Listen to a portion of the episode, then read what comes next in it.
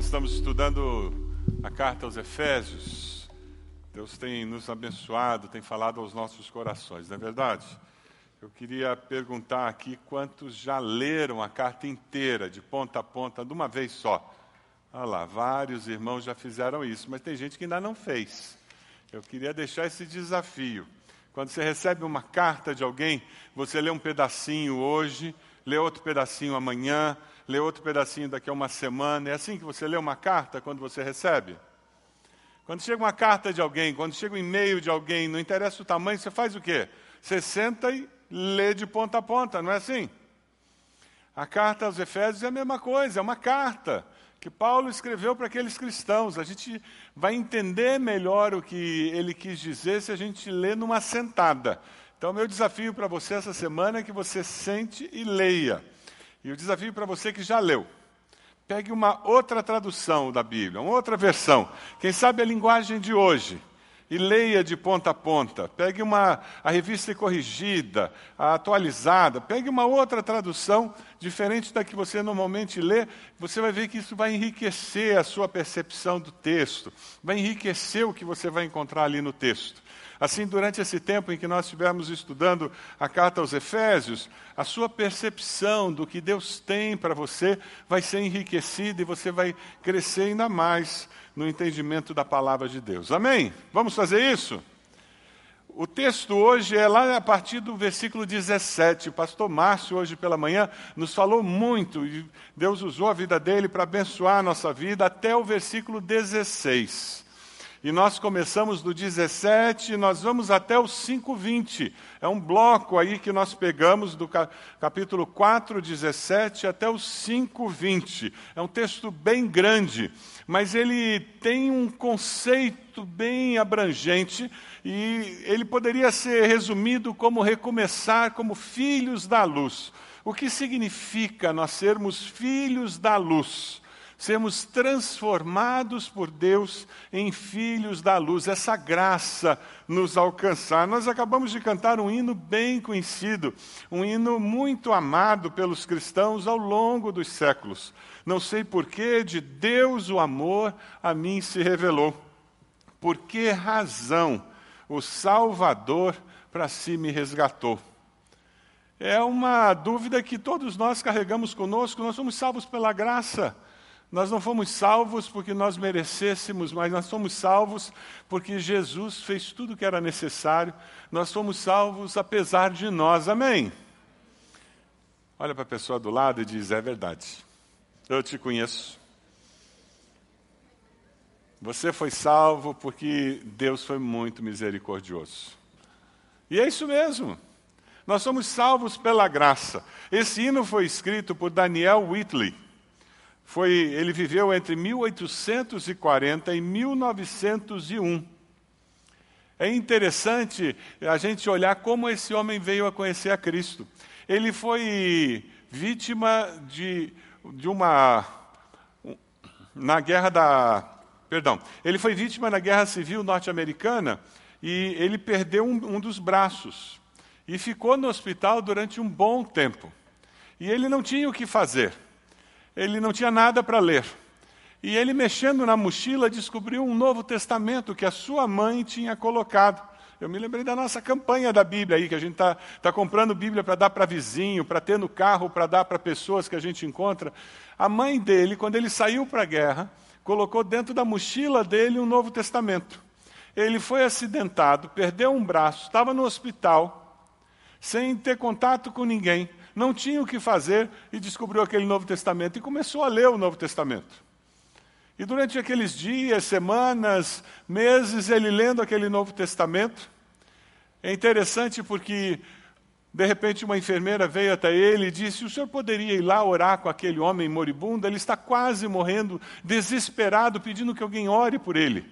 E ele olhou e disse: Eu? De jeito nenhum, não vou não. A enfermeira disse: Como que o senhor não vai? O senhor é tão religioso, o senhor vive lendo o Novo Testamento. Ele disse: Eu não vou, não. Ele estava só lendo o Novo Testamento, ele não conhecia Cristo, ele não conhecia Deus. E aquela enfermeira insistiu tanto que ele disse: Eu vou lá ver se posso fazer alguma coisa. Quando ele chegou na beira daquele leito, Aquele homem moribundo, com poucas forças, gritou para ele, dizendo: Por favor, ore por mim. Peça a Cristo que me salve. E com o rosto angustiado, aflito, Daniel se ajoelhou do lado da cama dele, segurou na mão dele. E o relato do historiador é que ele fez uma oração primeiro por ele. E ele disse: Cristo, me perdoe os meus pecados. Eu confesso o Senhor como meu Salvador e peço que o Senhor me aceite na vida eterna. E ele fez o comentário dizendo: Eu fiz aquela oração com fé, crendo que Deus me ouviu. E a partir daquele momento eu comecei a orar por aquele homem que estava à beira da morte, pedindo a misericórdia de Deus. E quanto mais eu orava por ele, mais ele apertava a minha mão.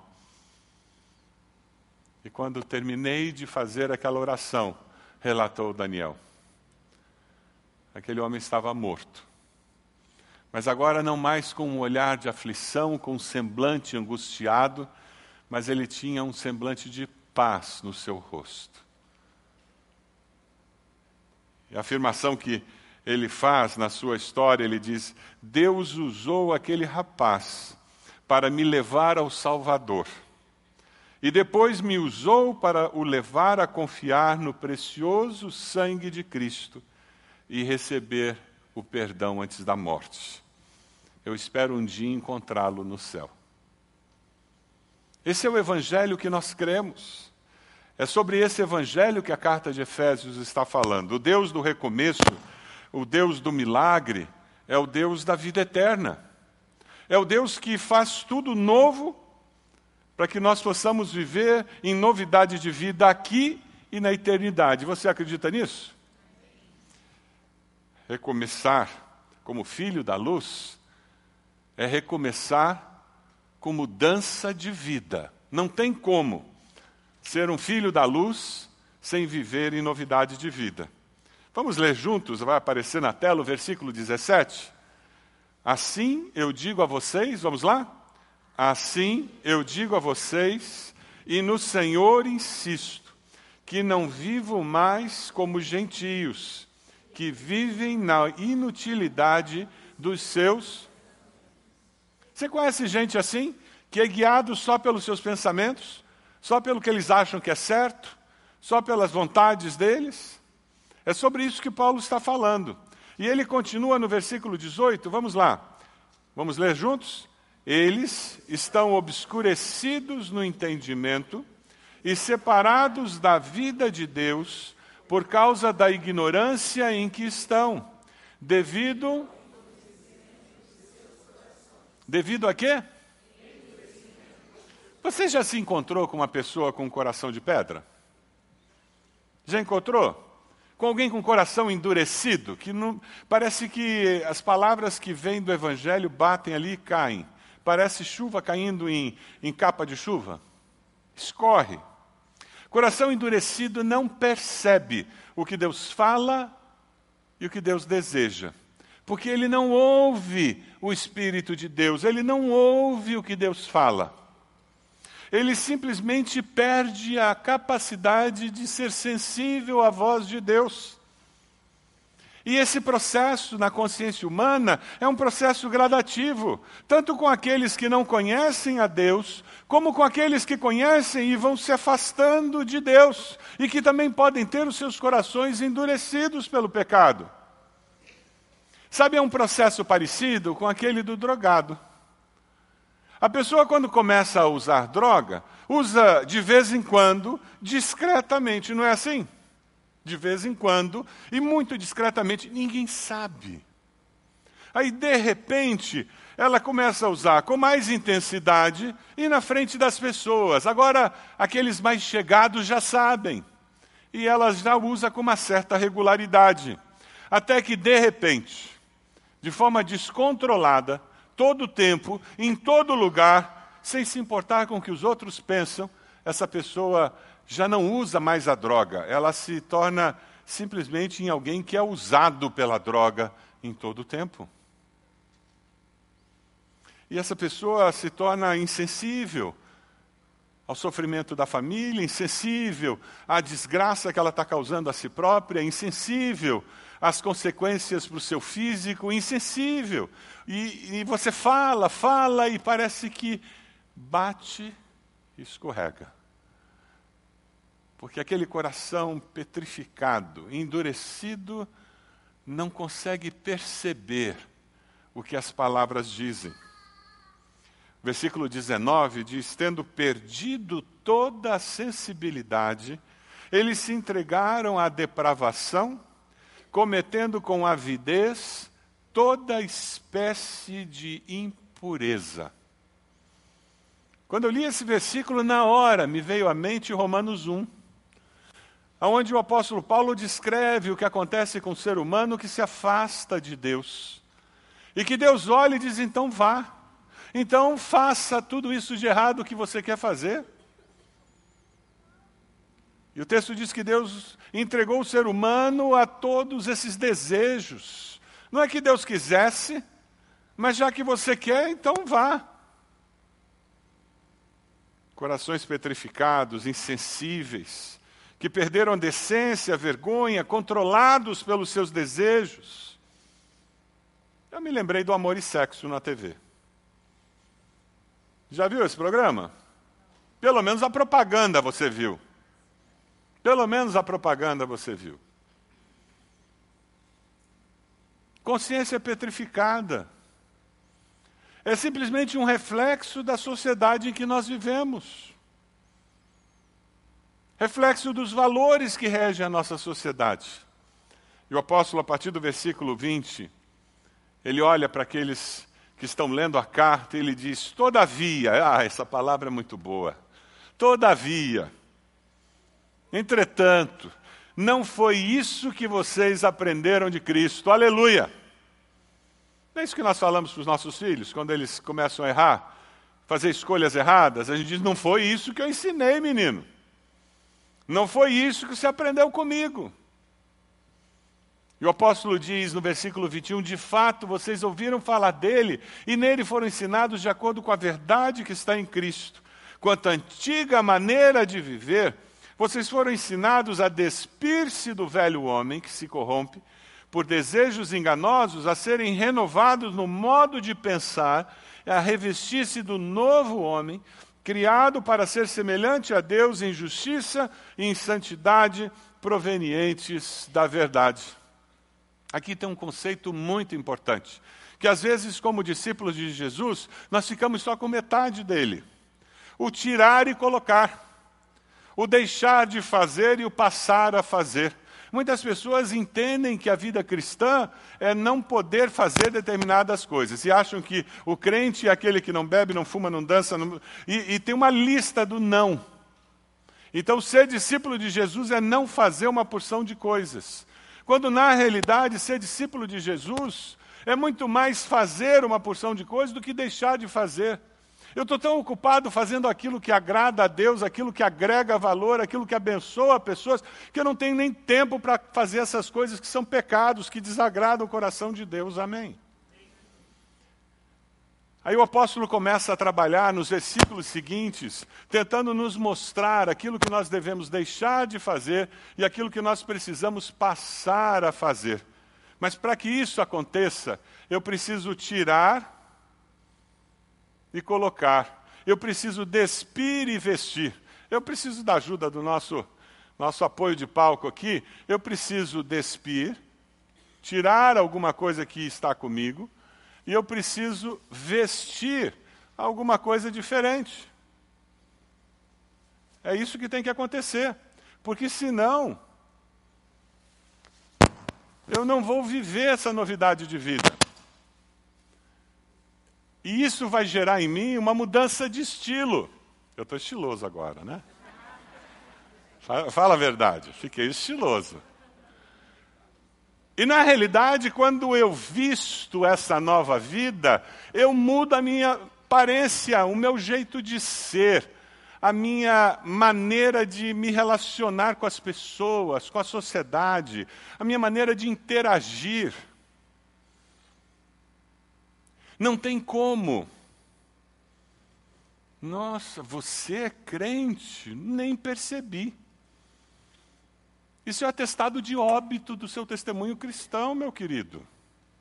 Se o pessoal lá na faculdade, ele olha para você e diz: Você? Não. Se na sua família ninguém percebe que você é discípulo de Jesus, tem uma coisa errada.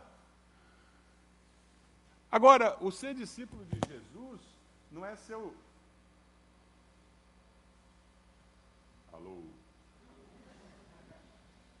Eu gostei da corridinha do Vitor, pena que a câmera não pegou. Ia fazer sucesso no Faustão.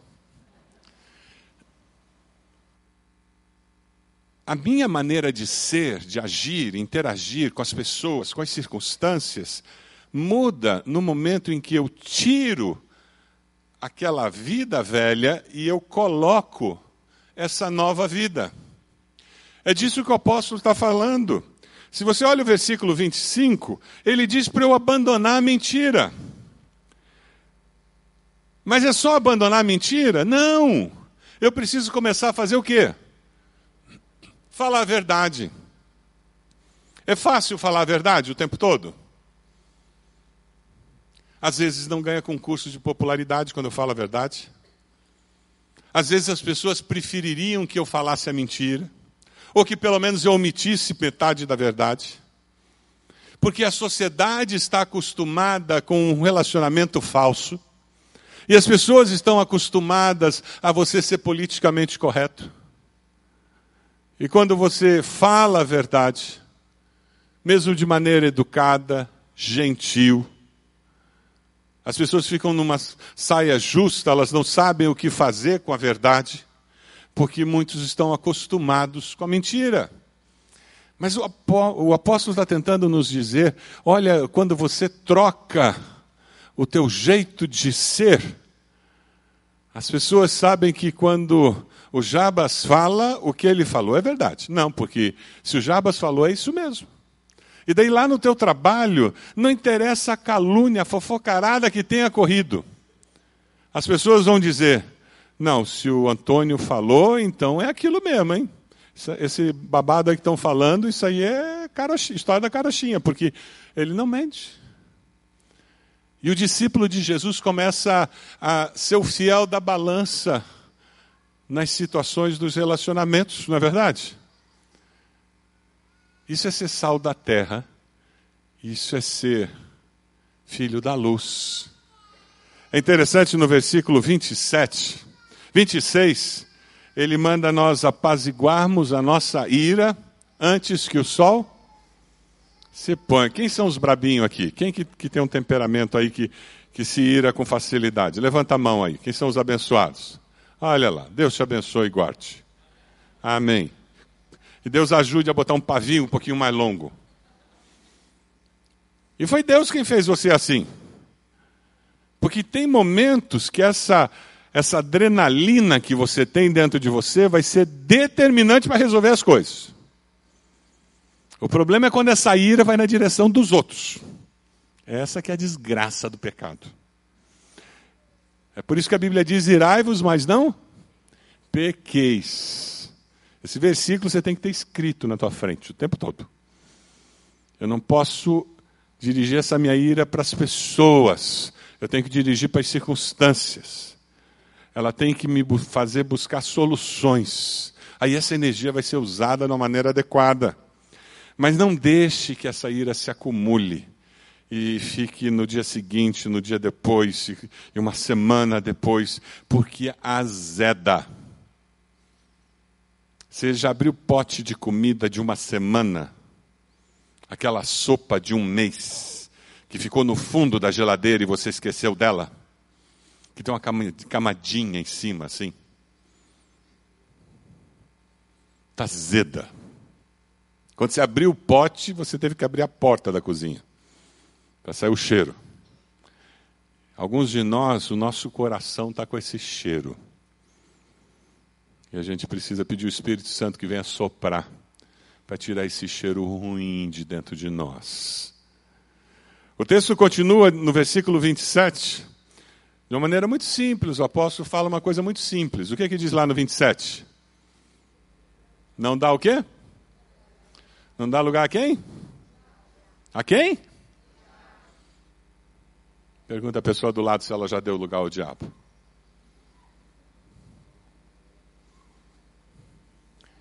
Se alguém aqui disser que nunca deu lugar ao diabo, acabou de dar. Acabou de dar. Toda vez que você peca, você está dando espaço para ele. Quando nós damos lugar ao diabo na nossa vida, nós começamos a dar legalidade, nós abrimos brechas para que ele venha nos acusar, para que ele venha criar situações na nossa vida que no, nos criem vergonha. Fique esperto. E veja, esse mesmo apóstolo que está falando sobre não, não dar lugar ao diabo, ele lá no final da carta ele vai mandar você colocar o quê? armadura de Deus. Se você não viu ainda, lá no nosso canal do YouTube, a primeira mensagem dessa série, eu preguei sobre a armadura de Deus. Foi no domingo pela manhã que eu preguei, não foi? Ou foi à noite? Foi à noite que eu preguei? Não, foi de manhã. Então entra lá para você ver essa mensagem da armadura de Deus. Porque para você vencer as investidas de Satanás, você tem que estar com a armadura de Deus bem vestida e bem ajustada na tua vida. Versículo 28. Aquele que furta, Furtar é aquele que tira as coisas sem ameaçar a pessoa, né? Que aquele que furta deve fazer o quê? Trabalhar, mas para quê? Para ficar rico? Trabalhar para quê? Para repartir com quem tem necessidade. Generosidade é virtude cristã, gente. Lembra da história de Zaqueu? Conheceu Jesus, era um avarento, sem vergonha. Ele foi pego pela Lava Jato, estava lá no, na segunda instância, já pronto para vir para a Polícia Federal Curitiba, ficar numa cela especial. O Zaqueu, ele estava quase chegando lá e ele encontrou perdão com quem? Com Jesus. O que, que ele disse que ele ia fazer? Da metade do que ele tinha para quem? Para os pobres. E de quem ele tinha roubado, ele ia fazer o quê? Devolver e com juros ainda. Tem algum pessoal aí da, da Lava Jato que eu estou esperando alguns fazer isso, porque ninguém se converteu, por isso que eles não fizeram isso. Continua tudo com dinheiro escondido lá no exterior. O texto continua lá, 29. O que, que tem no 29?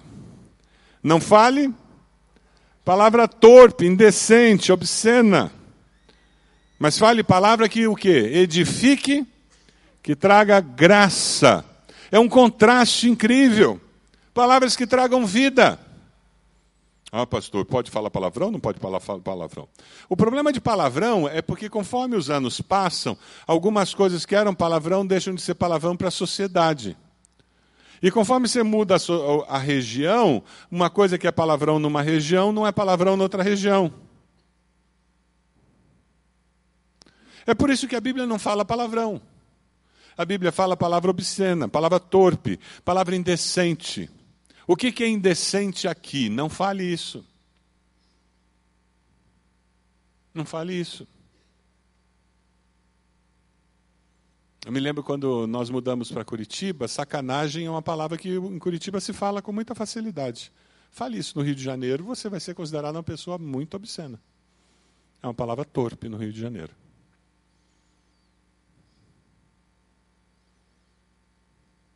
Mas o princípio não é tanto a palavra que eu falo ou não falo. O princípio é: isso que eu estou falando edifica? Porque se não edifica, então eu não falo. Eu vou escolher outra palavra. Isso que eu estou falando traz vida ou não traz? Porque as poucas palavras que eu posso falar na vida, elas precisam ser palavras que tragam vida que abençoe meus filhos, que abençoe meu esposo, minha esposa, abençoe meus colegas de trabalho, abençoe meus vizinhos, que abençoe as pessoas do meu pequeno grupo. Eu tenho que ter palavras que tragam vida. Foi o que o versículo 31 nos fala: livrem-se de toda amargura, indignação, ira, gritaria, calúnia, bem como de toda maldade. Quem são os controladinhos da vida aí? Levanta a mão que não fique irado, não estoura. Isso. Cuidado com maldade. Que os controlados com muita facilidade ficam assim, hum, vingança é um prato come frio.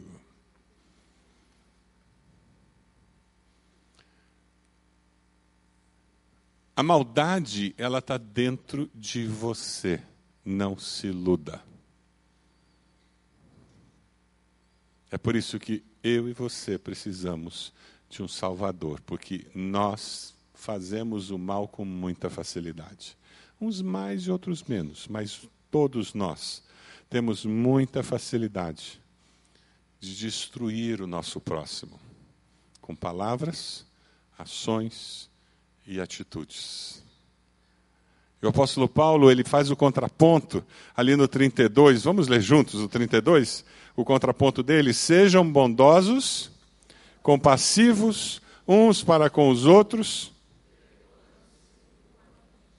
Toda vez que aparece relacionamento interpessoal, Deus fala sobre o quê? Perdão. Parece que o ser humano tem uma dificuldade com esse tal desse perdão, né?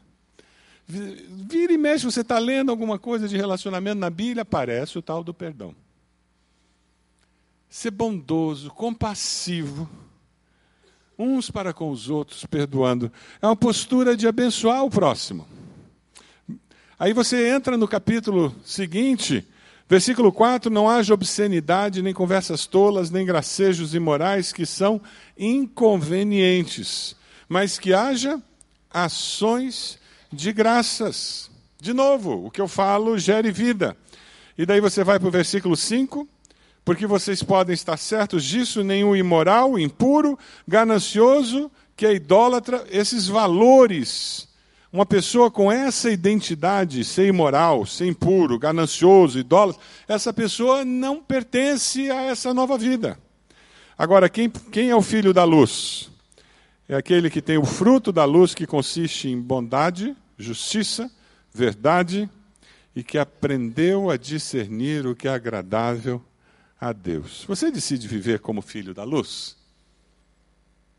Como alguém que se revestiu dessa nova vida? Porque se você fizer isso, você vai brilhar na escuridão. Se você fizer isso, você não vai entristecer o Espírito de Deus, porque você foi selado para o dia da redenção.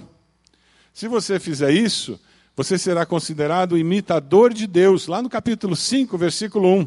Portanto, sejam imitadores de Deus como filhos amados e vivam em amor como também Cristo nos amou e se entregou por nós como oferta e sacrifício de aroma agradável a Deus. Imitadores de Deus como filhos amados que vivem em amor.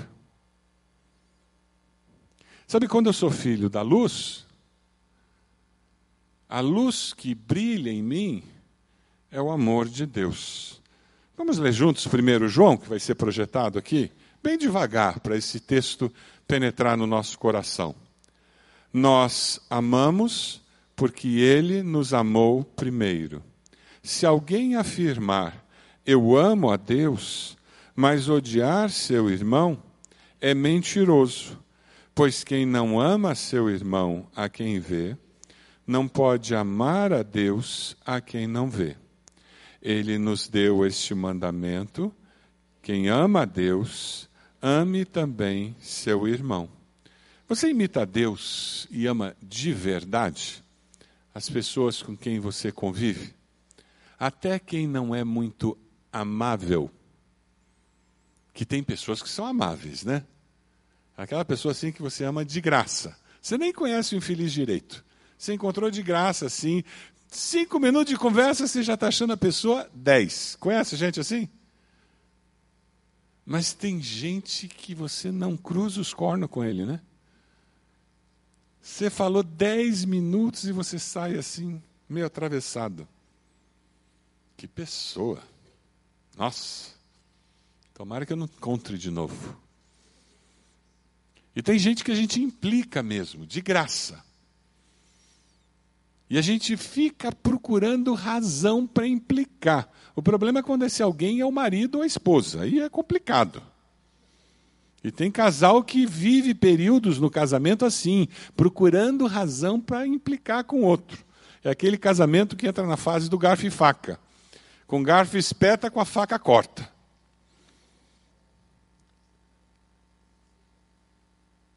o nosso grande desafio como filho da luz é a gente descobrir como é que eu posso imitar Deus, porque Deus ama e ama de forma o quê? Incondicional. Deus ama você apesar de você. Olha com canto do olho para essa pessoinha do seu lado, mas sem ela perceber. Deus ama essa pessoinha do seu lado apesar dela. E, e de forma incondicional, gente. Se só tivesse esse infeliz aí do lado, para aceitar Jesus, Jesus ainda viria e morreria na cruz.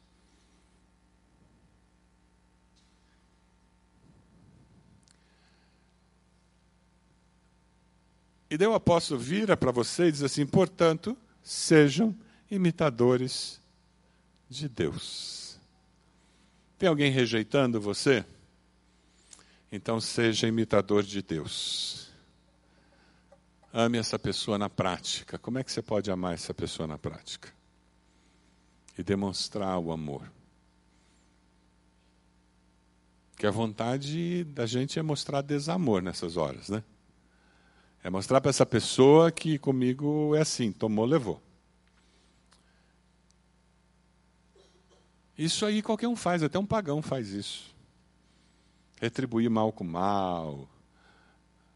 Dizer que comigo assim, ninguém escapa, eu não levo desaforo para casa. Qualquer pagão faz isso. Agora, vencer o mal com bem, aí precisa do Espírito Santo. Aí só com Jesus mesmo. Mas a boa notícia é que é com Jesus mesmo que dá certo. A boa notícia é que a nossa fé funciona, amém? A boa notícia é que é possível e que quando você faz isso, você desarma a pessoa. O apóstolo Paulo, lá em Romanos, ele diz que você coloca brasas vivas na cabeça da pessoa quando você faz isso.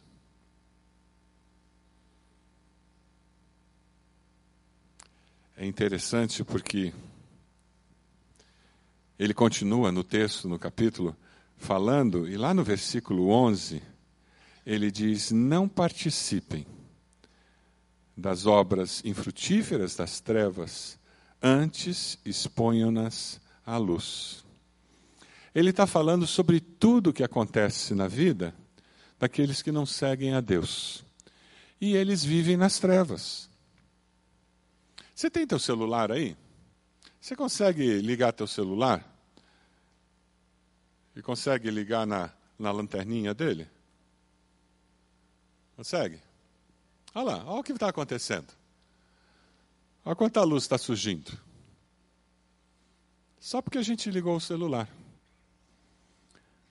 Quanto mais trevas nós temos, mais a luz brilha. Você está reclamando que o nosso país está num caos, que a, a moral está decaída. Você está reclamando que os dias são muito maus. Chance maior de brilhar a luz do Senhor.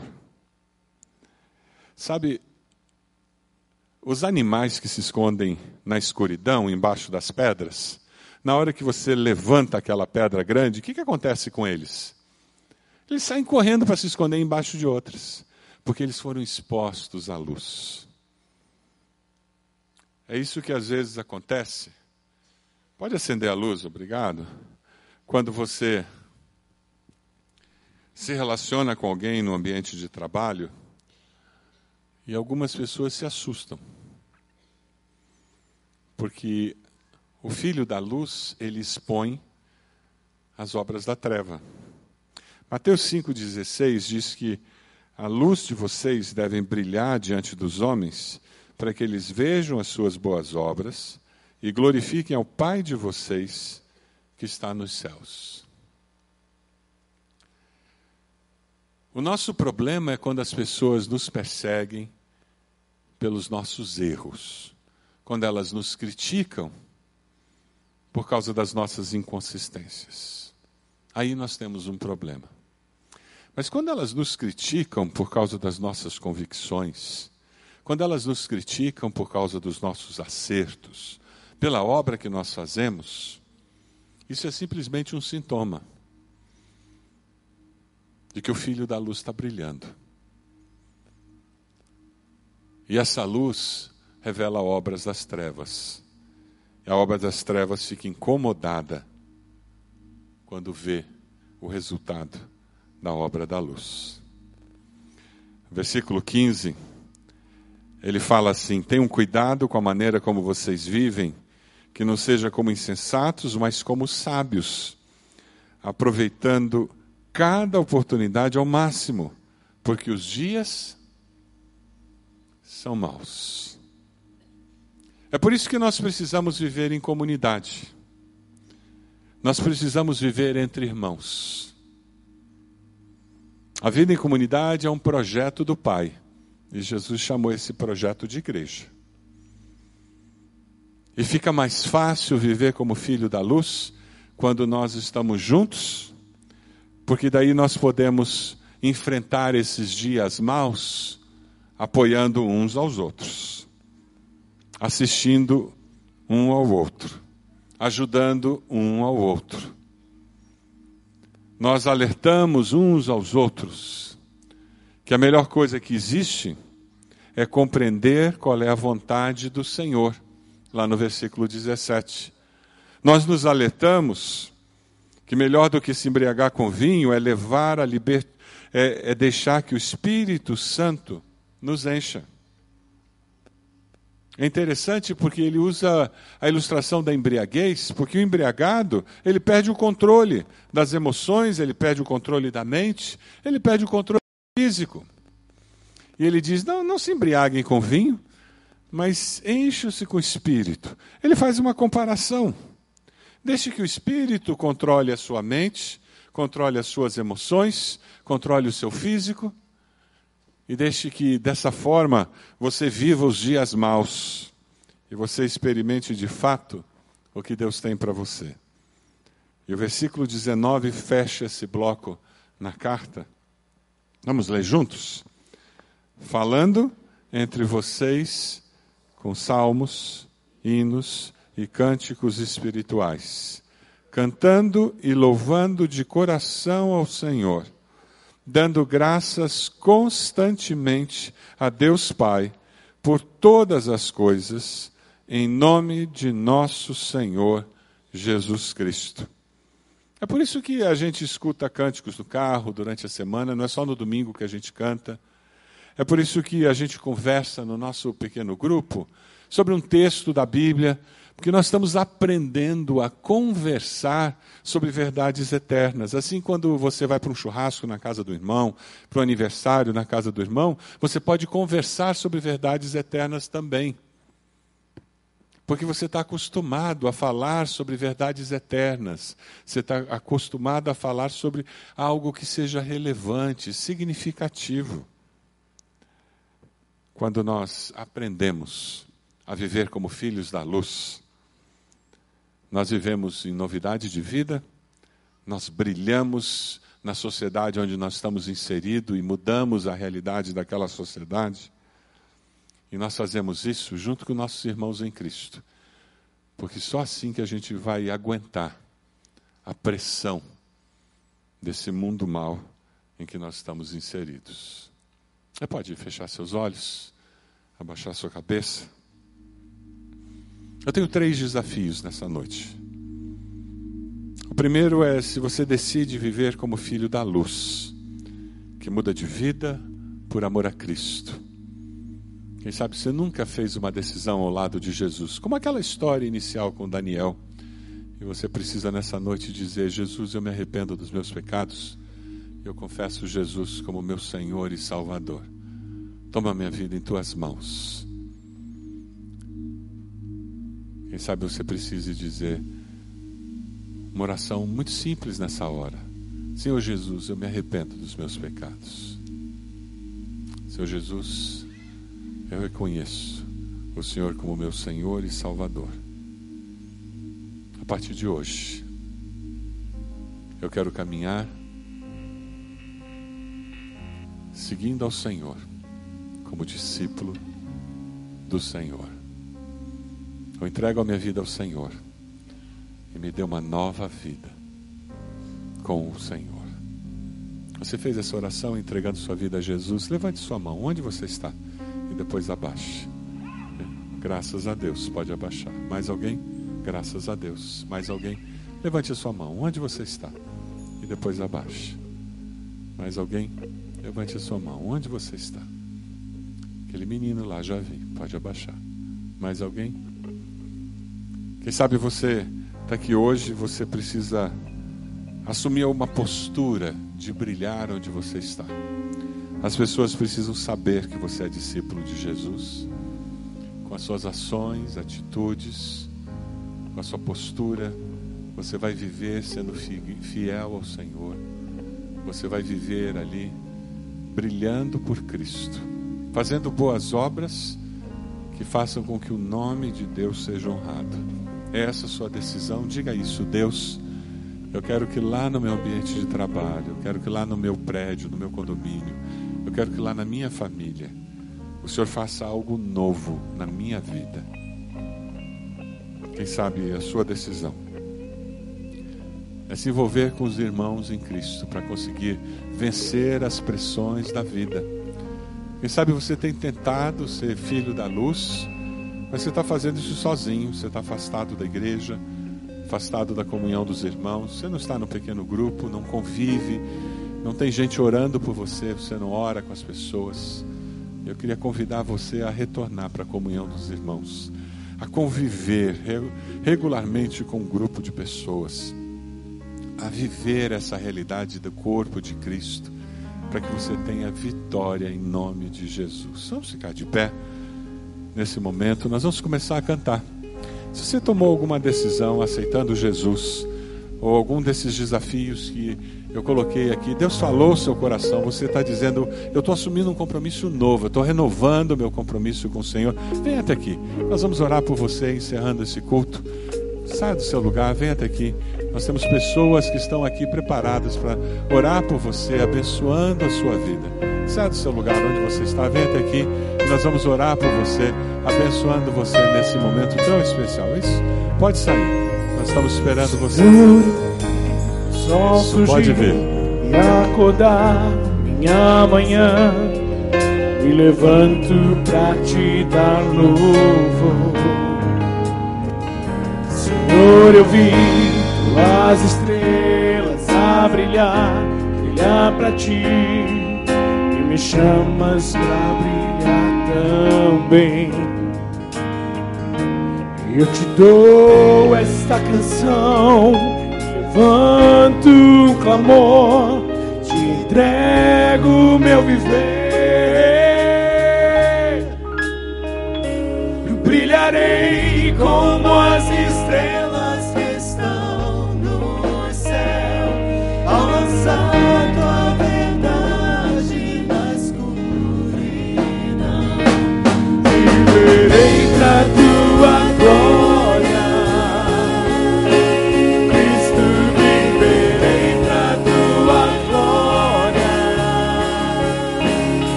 vi tuas estrelas a brilhar, brilhar pra ti.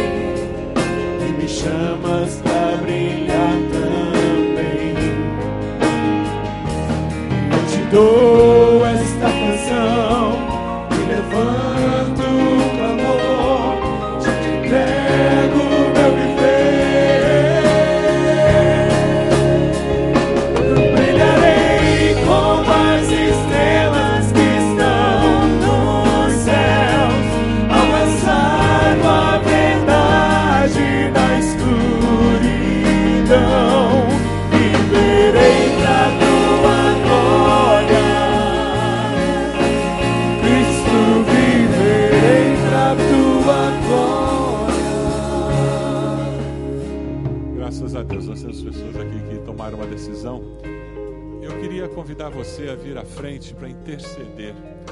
alguém que está com o coração endurecido. Alguém que você conhece, que talvez nunca tomou uma decisão ao lado do Senhor e você gostaria de vir até aqui interceder por essa pessoa, pedindo que Deus estivesse trocando esse coração de pedra por um coração de carne, que ele pudesse ouvir a voz do Espírito. Quem sabe alguém que já esteve nos caminhos do Senhor, mas que endureceu o coração, está cético hoje em dia, vem até aqui. E nós vamos orar por essa pessoa, colocar o nome dessa pessoa diante do Senhor, clamando misericórdia de Deus, ação do poder de Deus. Quem vai dinamitar essa pedreira é o Espírito Santo do Senhor, amém? Nós não temos poder de convencimento, nós não temos como mudar a vida de ninguém. Quem muda é o Espírito Santo de Deus.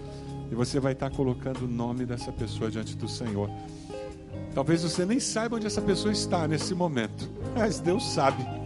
Ele conhece essa pessoa e mais ama incondicionalmente essa pessoa. Enquanto nós estivermos orando aqui, Deus está lá onde ela está a sua mão de bondade, de amor e de misericórdia sobre a vida dela, abençoando nesse momento. Amém? Eu vou dar um tempo de silêncio para você orar por essa pessoa, dizer para Deus o que você gostaria de dizer com relação a essa pessoa. Clame ao Senhor em nome de Jesus e depois eu vou orar.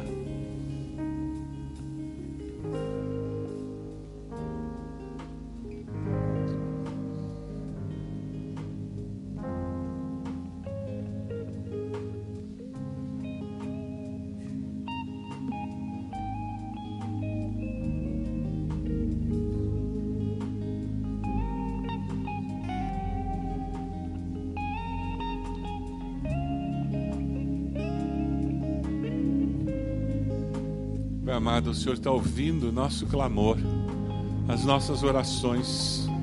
Pessoas que amamos e que desejamos que o Senhor quebre aqueles corações, Deus.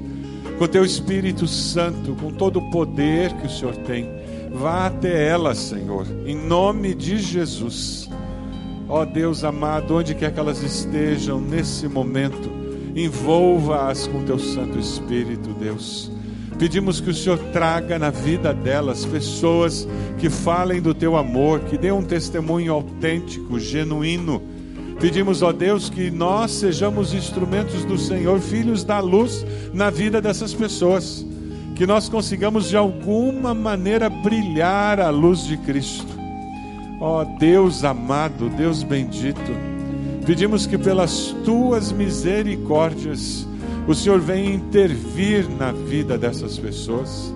Ó Deus, como nós vimos hoje cedo, aos 92 anos, um irmão querido sendo batizado, resposta de oração da esposa, da sogra que já estão falecidas.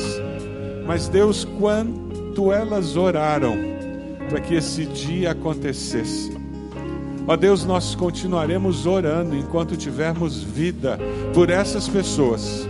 E te pedimos que nós tenhamos alegria de vê-las confessando o Senhor Jesus como Senhor e Salvador. Ó Deus, abençoe esses queridos que vieram à frente dizendo que tomaram uma decisão ao lado do Senhor Jesus.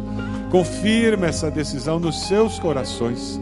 Esses que retornaram para a comunhão da igreja, confirma, Deus, nos seus corações que nós, como igreja, possamos ser instrumentos do Senhor para iluminar